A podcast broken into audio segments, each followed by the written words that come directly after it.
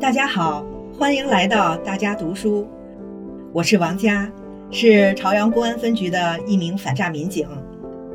今天我为大家朗读的内容是：民之所忧，我必念之；民之所盼，我必行之。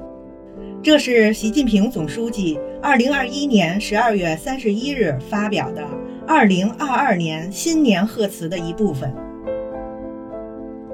大国之大，也有大国之重。千头万绪的事儿，说到底是千家万户的事儿。我调研了一些地方，看了听了不少情况，很有启发和收获。每到群众家中，常会问一问还有什么困难，父老乡亲的话，我都记在心里。民之所忧，我必念之；民之所盼，我必行之。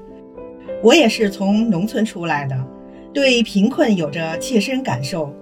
经过一代代接续努力，以前贫困的人们现在也能吃饱肚子、穿暖衣裳，有学上，有房住，有医保，全面小康，摆脱贫困，是我们党给人民的交代，也是对世界的贡献，让大家过上更好生活。我们不能满足于眼前的成绩，还有很长的路要走。